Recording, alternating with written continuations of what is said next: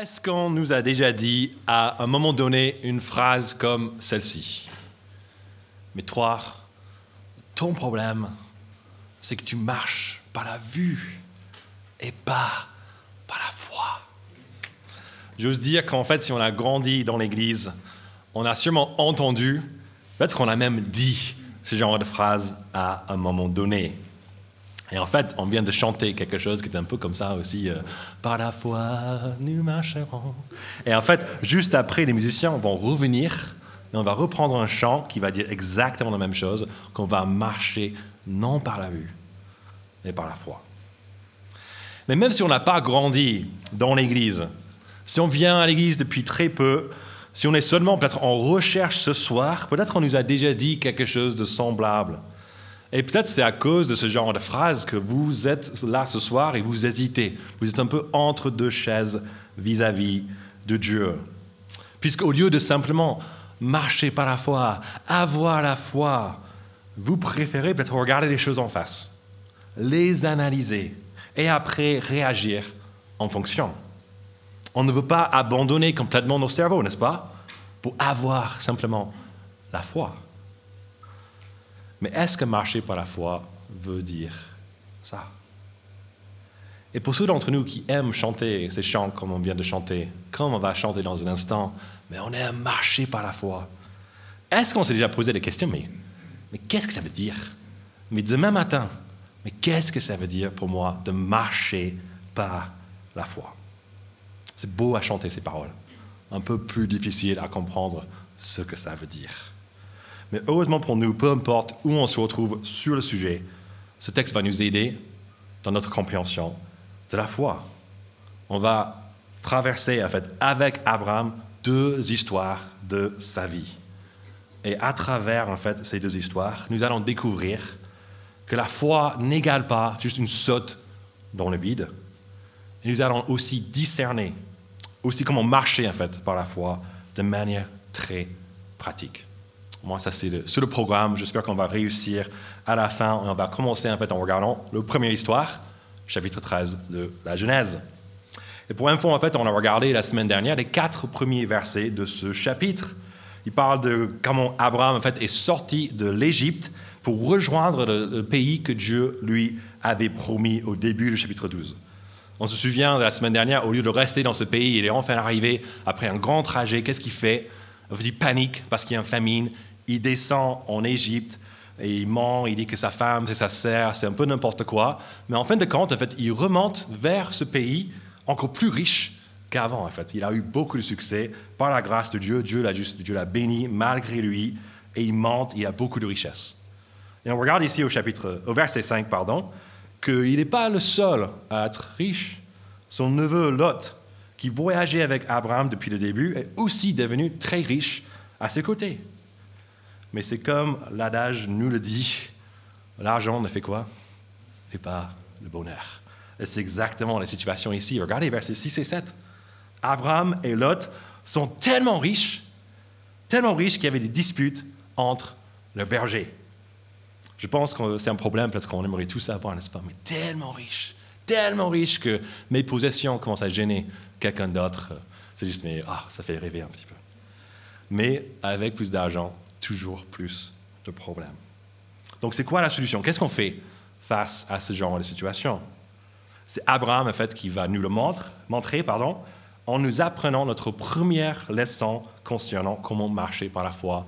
Regardez avec moi les versets 8 et 9.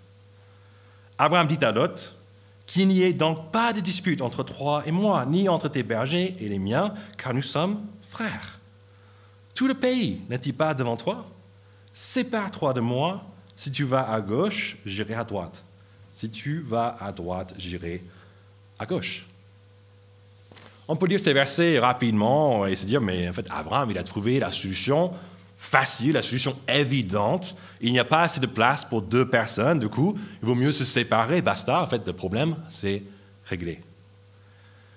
Mais est-ce qu'on s'est rendu compte de ce qu'Abraham vient de dire dans ces deux versets?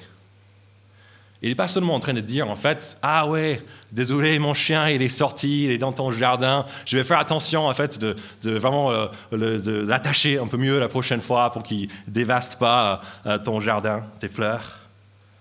Non, l'enjeu de ce texte, l'enjeu de ces deux versets est bien plus grand.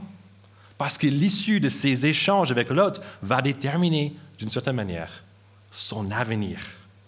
C'est suite à ces échanges qu'Abraham saura où il va habiter. Si l'endroit n'est pas terrible, ça a quand même un grand impact sur ta vie. C'est un grand impact sur lui aussi, sur, ses finances. S'il n'y a pas beaucoup de l'herbe, en fait, il, il a beaucoup de, bœufs, beaucoup de brebis. Il va souffrir. Et ce qui est frappant, face à tout cela, qu'est-ce qu'Abraham fait? En fait, il laisse faire il donne la priorité à quelqu'un d'autre. Il donne la priorité à son neveu même, qui est bien plus jeune que lui. C'est Lot qui peut choisir ce qu'il veut. Abraham est OK pour prendre juste ce qui reste. Il est d'accord pour vivre peut-être dans un mauvais quartier, pour sacrifier de son argent. Et on voit que c'est un peu comme ça que ça se passe, en fait. Regardez les versets 10 et 12. Lot, en fait, il lève les yeux. Waouh, il fait hyper beau là-bas cette plaine du Jourdain, j'y vais, je vais m'installer là-bas. Il prend la meilleure part, le part qui ressemble en fait à un jardin de l'Éternel dans, dans, ces versets, à l'Égypte. Il s'y installe. Abraham, de son côté, s'installe dans le pays de Canaan, un endroit moins bien, mais c'est l'endroit que Dieu lui avait promis quand même. Donc la première leçon que nous apprenons d'Abraham dans ce texte est que des fois, marcher par la foi égale laisser faire. Égal donner la priorité aux autres. Et ce n'est pas seulement dans les petits domaines que quand notre chien est en train de, faire quelque chose dans le jardin de quelqu'un d'autre, ou peut-être quand on ouvre la porte pour quelqu'un, on dit ouais, après vous, euh, après toi. Quand on peut-être en servir, euh, on a fait ça tout à l'heure en fait, entre les chrétiens, quand on veut servir un verre, c'est très difficile d'être de, celui qui, qui va servir quelqu'un d'autre parce que tout le monde dit ah ouais, je peux te servir, je peux te servir, je peux te servir, je peux te servir. On n'est pas en train de parler de ça. On est en train de parler des grandes décisions de la vie. Je ne sais pas si on a déjà réfléchi par rapport à ça, mais nos choix de logement, nos choix de famille, de travail, d'achat et bien d'autres sont des choix en fait où Dieu nous donne l'occasion de marcher par la foi. Dieu nous donne de nous dire, comme Abraham ici, que la priorité dans ces domaines, ce n'est pas ce que moi je veux mais ce qui va faire le plus de bien aux autres, ce qui va servir d'autres. Donc peut-être au lieu d'acheter cette maison de rêve avec une piscine, peut-être on a ça comme idée, un jour on va, on va acheter ça. On peut choisir quand même de rester dans un appart dans le centre-ville de Toulouse, peut-être plus proche, dans le quartier de l'église. Au lieu de peut-être voir notre célibat comme la grande malédiction que Dieu il me fait subir et c'est horrible. Ah, en fait, on peut voir ça comme un grand, cadeau de sa part. On est beaucoup plus disponible que n'importe qui qui est marié ici. On a juste du temps libre. On peut utiliser ce temps pour encourager d'autres personnes. Au lieu de dire peut-être oui sans hésitation à un poste avec un meilleur salaire qui a aussi plus de déplacements, on va peut-être réfléchir et dire mais ah, est-ce que ça va m'empêcher d'être là pour moi, mon groupe PEPS, mon groupe de maison? Est-ce que ça va m'empêcher d'être assez béni et de pouvoir bénir d'autres personnes? Et au lieu d'acheter peut-être ce nouveau portable, est-ce qu'on a vraiment besoin? On peut peut-être donner cet argent à ceux qui sont dans le besoin. L'Église a envoyé un petit mail cette semaine par rapport à plusieurs moyens pour donner à ceux qui souffrent, en fait, les victimes de la guerre en Ukraine. Peut-être notre argent peut être mieux investi là-bas. Mais en fait, on peut aussi acheter un jour une maison avec une piscine par la foi. Comment ça? Parce que Dieu, il aime les personnes qui habitent dans les maisons. Il aime les personnes dans ces quartiers aussi. Il y a aussi besoin d'églises dans ces quartiers. Par la foi, on n'est pas obligé de rester marié toute la vie. On peut se marier. On oh, célibataire, pardon. On peut se marier. Par contre, on est obligé de rester toute la vie marié si on est marié. Mais on peut se marier. On peut avoir des enfants. Sachant qu'en fait, le but de tout cela, c'est pas en fait notre épanouissement personnel, ce qui va nous faire le plus de bien personnellement. Mais en fait, pour que chacun dans notre couple, dans notre famille, ressemble de plus en plus à Christ, et que notre foyer ne soit pas juste un lieu où on, se passe, on passe le temps entre nous, on est content, mais en fait comme un lieu d'accueil pour bénir d'autres personnes. On peut aussi dire oui, oui pardon, à un travail qui va nous demander peut-être de faire plus de déplacements. Tant qu'on peut peut-être être, pardon, rester euh, attaché à une église locale pour quand même avoir assez de contacts, être encouragé par les frères et sœurs. Et ensuite, on peut voir ces déplacements comme des moyens, en fait, de bénir d'autres personnes. Je vais être assis à côté de qui? Dans le bus, dans le train, dans l'avion. Après les affaires, on va manger ensemble après. On va parler de quoi? Plein d'occasions pour glorifier Dieu, pour marcher par la foi dans cette situation aussi. Et je pense qu'on peut même acheter un nouveau portable par la foi.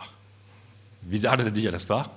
Mais je pense que Dieu il est très concerné même par ces petits domaines dans notre vie, comme les grands. Peut-être on peut donner peut-être notre ancien portable qui marche bien un étudiant de l'église qui a le portable qui fonctionne, mais l'écran est cassé à mille endroits. On dit, ah, mais c'est... on va donner notre portable gratuitement et on achète quelque chose pour nous. Peut-être on peut juste réduire notre budget. Est-ce qu'on a vraiment besoin d'un portable avec 3, 4, je ne sais pas combien de caméras ils ont maintenant, 5 sur le, sur le dos? On n'a pas besoin de ça.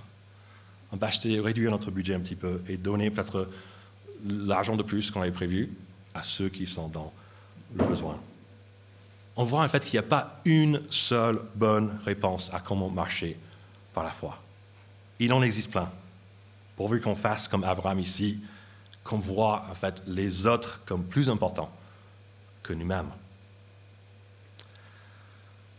Mais si on fait ça pour de vrai, si on fait ça avec toutes nos actions, si on pense toujours aux autres, mais qui va penser à nous, n'est-ce pas? Qui va penser à moi? Qui va penser à mon bien-être? Marcher par la foi n'est pas juste une autre manière, peut dire peut-être gaspiller, mais royalement, sa vie? Si on n'avait que cette toute petite histoire de la vie d'Abraham, on pourrait peut-être avoir cette impression. Mais on a déjà vu qu'Abraham a fait agit comme cela avec Lot parce qu'il a trouvé quelque chose de bien meilleur qu'un joli endroit pour habiter installer sa tente. Il a trouvé quoi Les promesses de Dieu. Ce sont ces promesses qui l'ont fait quitter son pays, sa patrie et sa famille au début du chapitre 12. Et ce sont ces promesses-là qui l'aident à laisser Lot choisir ce qui lui fera le plus de bien. Et même si Abraham a déjà entendu assez de la part de Dieu, Dieu lui fait grâce. Il rappelle à Abraham qu'en fait, c'est moi qui cherche ton bien c'est moi qui cherche ton bien-être. Regardez ces promesses extraordinaires qui rappellent à Abraham à partir du verset 14 du chapitre 13. L'Éternel dit à Abraham, après que Lot se fut séparé de lui, Lève les yeux et de l'endroit où tu es, regarde vers le nord, vers le sud, vers l'est et vers l'ouest. En effet, tout le pays que tu vois, je te le donnerai à toi, ainsi qu'à ta descendance pour toujours. Je rendrai ta descendance pareille à la poussière de la terre, de sorte que si quelqu'un peut compter la poussière de la terre, ta descendance aussi sera comptée. Lève-toi, parcours le pays dans sa longueur, dans sa largeur, car je te le donnerai. Dieu ne nous invite pas à vivre une vie juste pourrie maintenant et puis c'est la fin. Non. Il nous invite à renoncer maintenant à certaines choses, sachant qu'il va nous bénir de manière extraordinaire un jour. Il nous invite en fait à contempler des belles promesses qu'il nous a faites à nous aujourd'hui. Ce sont des promesses qui sont bien meilleures que celles qu'Abraham reçoit ici. Je ne sais pas si vous vous rendez compte, mais Abraham, il n'y avait même pas la Bible à cette époque, bien sûr, mais lui, il a eu quoi comme promesse de Dieu? Il a eu peut-être une page. 12, 13. Ça, c'est tout ce qu'il a. Nous, on a quoi? On est promesses de Dieu. On a tout le reste. Tout le reste. Et livre après livre, qu'est-ce qu'on découvre? Que Dieu, ses promesses deviennent de plus en plus extraordinaires. Moi, j'avais tellement de choix, je ne sais pas quoi choisir, comme juste pour rappeler peut-être une promesse. Mais je pense à Jésus, Jean chapitre 14. Jésus sur la terre, il est juste avant sa mort. Qu'est-ce qu'il dit? Il y a beaucoup de demeures dans la maison de mon Père. Si ce n'était pas le cas, je vous l'aurais dit. Je vais vous préparer une place. Et puisque je vais vous préparer une place, je reviendrai et je vous prendrai avec moi, afin que là où je suis, vous y soyez aussi. Là, on n'est pas juste dans, euh, dans Canaan. Là, on est dans la maison de Dieu lui-même. On n'est pas juste là avec notre descendance. Là, on est avec Jésus-Christ lui-même. Beaucoup de personnes, en fait, ils réfléchissent, mais Jésus, il fait quoi aujourd'hui? Il n'est plus là sur la terre, donc qu'est-ce que, que, quelle est sa préoccupation? Qu'est-ce qu'il fait? En fait, des versets de la Bible comme ça nous, nous disent. Jésus, il intercède pour nous, pour ceux qui marchent par la foi. Il prépare une place dans la grande maison de Dieu. Et mes amis, cette maison est bien plus impressionnante de cette petite plaine du Jourdain que l'autre il a vu. Ah, c'est sympa là-bas. Encore plus impressionnant que Canaan, encore plus impressionnant que toute la France, toute la terre. En fait, on a du mal à, décrire combien cette maison est magnifique. On peut lire la fin d'Apocalypse et on a des images avec des, des, des, pierres précieuses. On dit, mais c'est quoi ça? C'est transparent, c'est pas transparent, c'est pas trop. Mais en fait, on a du mal à décrire parce que c'est tellement magnifique. Là, ça m'a juste. On, se prend la tête souvent pour, euh, pour les travaux dans notre maison. On se prend la tête pour, pour la petite tâche qu'on a fait sur notre canapé. Oh, on vient d'acheter le canapé, maintenant c'est taché, on va mettre une couverture. Ah Mais Jésus nous dit, mais laissez tomber au canapé. Levez les yeux. Regardez la maison de mon père. En fait, on utilise l'or pur pour le carrelage. De plus, la Bible nous révèle beaucoup de promesses sur comment Dieu sera avec nous et notre meilleure part, pas juste dans un monde à un moment donné, mais là, ici et maintenant. Et c'est ça le côté vraiment illogique du choix de marcher par la foi.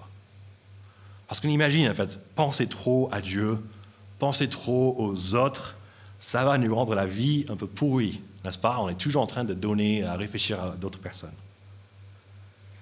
Mais est-ce vraiment le cas? Dieu, en fait, il est avec ceux qui placent leur confiance en lui. Et qu'est-ce qu'il a fait? Il les rend joyeux. J'ai envie de dire qu'ils sont bien, plus heureux que ceux qui cherchent le bonheur sans lui, cherchent le bonheur sur la terre de manière égoïste. Pourquoi? Parce que dans cette vie, on les vit toutes les, toutes les semaines. Plein de stress, plein d'incertitudes. Comme on a vu depuis deux ans avec le Covid, comme on a vu depuis un mois, encore plus avec cette guerre. Cela peut vraiment accabler des personnes. Parce qu'en fait, si on trouve notre identité ici, sur la terre, en fait, c'est accablant de voir que la terre, ça se passe mal. Si on perd un boulot, si on perd un proche, si on perd une relation amoureuse, ça peut vraiment être vécu comme c'est la fin de ma vie. Mais ceux qui marchent par la foi peuvent rester détendus. Parce qu'ils savent que leur valeur n'est pas définie par leur possession ou par leur succès sur la terre. Leur valeur, comme celle d'Abraham, est définie par le Dieu à qui tout appartient. Face à ces belles promesses, pour le présent et pour l'éternité. Dieu veut aussi qu'on lève les yeux. On regarde tout ça. Waouh! Et qu'on marche du coup là maintenant par la foi. Après avoir regardé cette première leçon concernant comment marcher par la foi, on peut être tenté de dire que marcher par la foi égale se faire marcher dessus. Toujours en train de, laisser faire, donner la priorité aux autres. Si jamais on pensait comme ça, le chapitre 14 va vite nous aider à voir que des fois, en fait, marcher par la foi égale agir et être prêt à tout casser. Et tout casser, c'est ce que en fait, les rois, au début du chapitre 14, ont fait. Il y avait quatre rois avec des noms bizarres, dirigés par Kedorlaomer, bref, ils étaient très puissants. Et euh, en fait, ils sont descendus vers où habite Abraham, parce qu'il y avait cinq rois qui se sont dit, en fait, euh, ils sont quatre, on est cinq, on est plus forts qu'eux. Sauf qu'en fait, ces cinq rois étaient des rois des petites villes, alors que les quatre étaient des rois des grands royaumes. Si jamais vous aimez en fait la géographie, si vous aimez les guerres, vous aimez les stratèges, si vous jouez au risque, je vous invite vraiment à lire ce début du chapitre avec une carte à côté, mettre sur Internet, lire les articles. C'est très facile. Moi, malheureusement, j'ai passé plus d'une heure, je pense, en regardant en fait, tous ces trucs. C'était vraiment intéressant cette semaine parce qu'en fait, ah, en fait, c'est pas juste des petites euh, rois qui viennent de je sais pas quoi, mais c'était vraiment en Turquie, en Irak, en Iran. Ils sont tous venus, descendus vers euh, ce qui est aujourd'hui Israël et Jourdain. C'était, ouais, ça m'a vraiment, je sais pas. J'aime pas les jeux de société, mais ça m'a quand même donné envie de jouer au risque après avoir étudié tout ça. Tout ça pour dire que Léarmer et ses amis, qu'est-ce qu'ils ont fait dans ces versets, même si c'est difficile de comprendre? En fait, ils ont donné un grand fessé aux cinq rois rebelles. Oui, mais c'est quoi le lien avec la foi? Quel est le lien avec Abraham? En fait, c'est le verset 12 qui nous révèle ça. Regardez. Ils s'emparèrent aussi avec ses biens de Lot, le fils du frère d'Abraham, avant de s'en aller. C'est qu'il habitait à Sodome. Abraham n'était pas au courant de ce qui est arrivé à son neveu parce qu'il habitait assez loin de Sodome et du coup loin de Lot. Mais dès qu'un rescapé lui annonce la nouvelle, verset 13, ça se passe, Abraham, en fait, il s'active. Alors que sa foi lui a dit de laisser faire avant, maintenant sa foi le pousse à agir. Pourquoi ce changement en fait, en regardant comment ça s'est passé juste avant avec Lot, on aurait imaginé en fait, qu'Abraham avait de bonnes raisons pour ne pas venir au secours de Lot. Après tout, c'est Lot en fait, qui a causé des problèmes avec ses bergers. Et en fait, il était OK aussi pour se séparer d'Abraham. Donc en fait, euh, j'ai rien à faire avec lui maintenant. C'est Lot aussi, en plus, qui a choisi la meilleure part ça aurait été un peu plus gentil. En fait, ah, mais en fait, Abraham, tu es plus, plus âgé, euh, tu es mon oncle, je te laisse en fait euh, la part. Mais non, il a pris la meilleure. Il dit, ah, mais il m'aurait juste donné des restes. C'est l'autre aussi qui est même allé trop loin en habitant, on a pensé au verset 12, dans la ville de Sodome. Cette ville qui, au chapitre 13, verset 13, est décrite comme étant pleine de personnes qui péchaient beaucoup contre Dieu. Mais Abraham, il ne pense pas à cela. Il ne pense pas à lui-même. Il ne pense pas à son bien-être. Non, comme au chapitre 13, il pense aux autres. Il pense à Lot. Il pense à, son neveu, un membre de sa famille qui est maintenant prisonnier. Et on voit dans les versets 14 à 16 du chapitre 14 que par la foi, Abraham se transforme en Léonidas, le roi de Sparte dans le film 300. C'est juste, il n'y a pas une meilleure image. Il ne dit pas nous sommes les Spartiates et il donne un coup du pied, mais en fait c'est nous sommes les Mamriens et il donne son coup du pied parce qu'en fait qu'est-ce qu'il fait? Comme dans le film, il s'active, il prend 300, 318, donc un peu plus que dans le film. Et en fait, au lieu de juste défendre un peu le territoire et essayer de, survivre, et spoiler, ils sont tous morts les 300. Désolé, c'est pas un bon film à regarder peut-être aussi. Euh, mais en fait, avec ces 318 hommes, ils pourchassent. C'est eux qui sont en train d'aller, mais on va, mener la guerre contre ces quatre rois. Ces quatre rois qui avaient forcément une armée bien plus grande. On ne sait pas exactement la taille. J'ai regardé certains qui disaient des, centaines de milliers, d'autres qui disaient plutôt plusieurs milliers, mais en tous les cas, bien plus grand que 300 personnes. Cette armée qui, on lit dans ces versets, qui vient de juste balayer tous leurs ennemis, ils étaient trop chauds. Abraham, il arrive avec ses 318 gars, hé, on y va. Et qu'est-ce qu'ils font? Ils gagnent facilement. Lui et ses hommes détruisent l'armée de ses rois. Verset 16, c'est victoire totale. Lui, Abraham, ramena toutes les richesses. Il ramena même son neveu Lot avec ses biens, ainsi que les femmes et le peuple. Donc la deuxième leçon qu'on apprend d'Abraham dans ce texte est que la foi peut aussi nous pousser à agir, même à lutter. Mais encore une fois, cette action, comme on peut voir, dire l'inaction du chapitre 13, c'est pour d'autres. Et encore une fois, Abraham peut agir comme ça parce qu'il fait confiance à Dieu et lui croit sur parole. Dieu lui a déjà dit au chapitre 12, le début, Abraham, je serai avec toi. Si tu maudis quelqu'un, je le maudirai. Je le maudirai pas. Là, c'est quand même Dieu qui va m'accompagner. Si je maudis ses armées, euh, Dieu il vient avec moi. Encore plus, c'est ce qu'on vient de voir, fin du chapitre 13. Dieu a dit, je donnerai cette, ce terre-là à ta descendance. Lui, problème, il n'y a pas encore de descendance. Donc d'une certaine manière, si tu crois à Dieu, ses paroles, tu te dis, moi je suis invincible.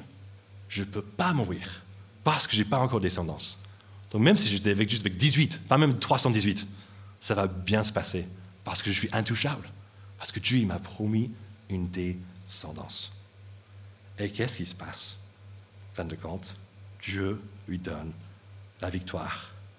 Il peut partir en campagne parce qu'il sait que Dieu est avec lui. Il sait qu'il ne peut pas mourir. Dieu tient parole et délivre Abraham.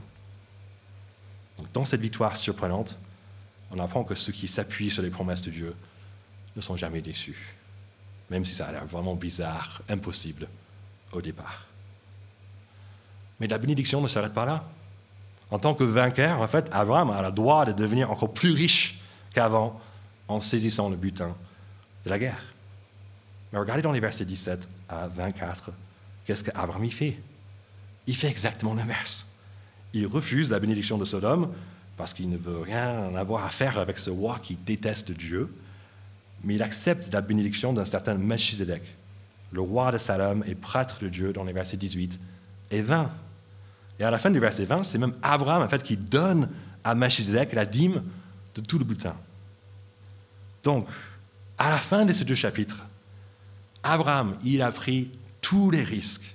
Il a marché totalement par la foi, mais en fait, il rentre chez lui sans rien de, tangible entre les mains. Il aurait pu avoir la meilleure part du pays, mais il a laissé faire et Lot l'a prise. Et il aurait pu ensuite laisser Lot, qui a choisi son lot, petit jeu de mots, j'étais fier en tant qu'étranger, mais il part pour le sauver. Et il aurait pu s'enrichir des délices du monde, mais il ne les accepte pas et c'est lui qui donne ce qu'il a donné, ce qu'il a en fait à Melchizedek. Abraham marche par la foi en gardant les yeux sur les promesses de Dieu, en pensant aux autres et chez lui les mains vides. Et en pensant aux autres, en pensant à Abraham, comment il pense aux autres, je pense que, moi j'ai envie de dire, c'est là où on a besoin d'avancer en tant qu'Église. Mais avant d'aller plus loin, j'ai envie de dire que moi, je suis vraiment impressionné quand je vous vois. Je vois en fait les choix que vous avez faits dans les grandes, les grandes décisions de votre vie. Vous êtes beaucoup nombreux en fait, à avoir fait des choix qui montrent que votre priorité, ce n'est pas vous-même, ce n'est pas votre confort, mais c'est Dieu et c'est les autres. Mais ce n'est pas seulement devant de grands choix que Dieu veut qu'on marche par la foi. Il veut qu'on marche par la foi, pas juste à certains moments dans la vie, le dimanche soir, quand on est en train de, devant une grande décision, de prier, etc. Il veut qu'on marche par la foi tout le temps.